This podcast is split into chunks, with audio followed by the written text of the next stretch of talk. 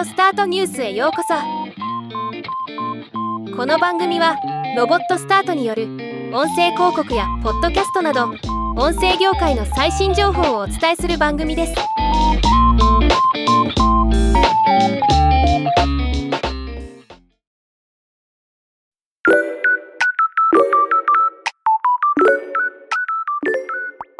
デマンド政治者のダニエル・ルビー氏が世界中のポッドキャストに関する統計をまとめた資料を公開しました。全部で41項目もあるのですが今回はオーディオスタートが気になった部分を抽出して編集したものを紹介したいと思います。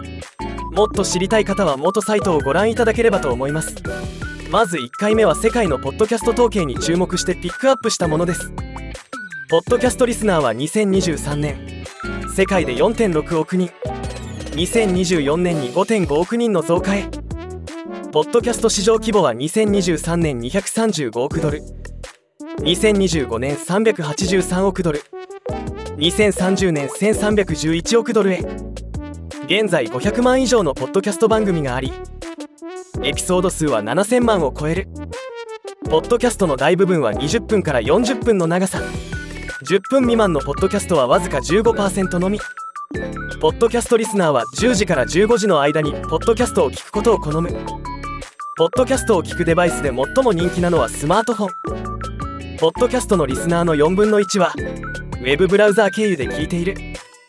ポッドキャストの上位1%はリリースから7日間で平均4000以上ダウンロードされる。ビデオポッドキャストはポッドキャストの中でもわずか17%ライブ配信のポッドキャストはわずか10%ポッドキャストリスナーの69%がポッドキャスト広告を聞いて新しいブランドに触れた。ポッドキャストリスナーの59%はポッドキャストをながら聞きしている。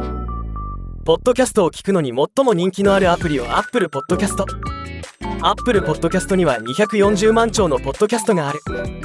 スマートスピーカーの売り上げはパンデミック中に22%増加し人気チャンネルの一つに。次回アメリカでの統計を紹介予定です。ではまた。